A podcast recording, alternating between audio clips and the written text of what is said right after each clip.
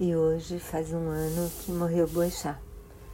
Então eu vou mostrar para vocês o que eu gravei há um ano atrás, quando ele morreu.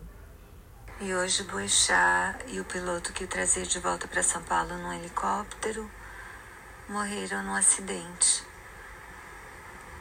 Boechat era um jornalista de, de opinião, âncora da Band, fazer um comentário que muitas vezes eu gostava no Jornal da Manhã e algumas vezes não concordava não, né? O de hoje foi super, super bom, assim, direto ao ponto, sobre esse monte de tragédia sem punição, que inclusive parece que fizeram a capa do Globo e causaram tantas vítimas,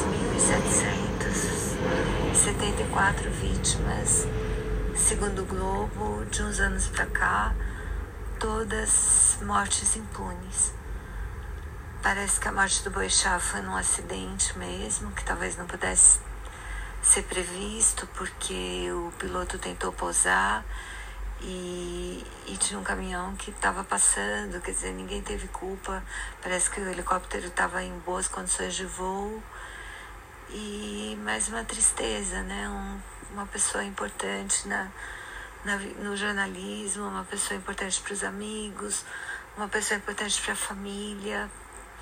Ele chamava a esposa no rádio de Doce Verusca. Um carinho, sabe? Parece que ele era uma pessoa muito especial. E mais uma tristeza hoje.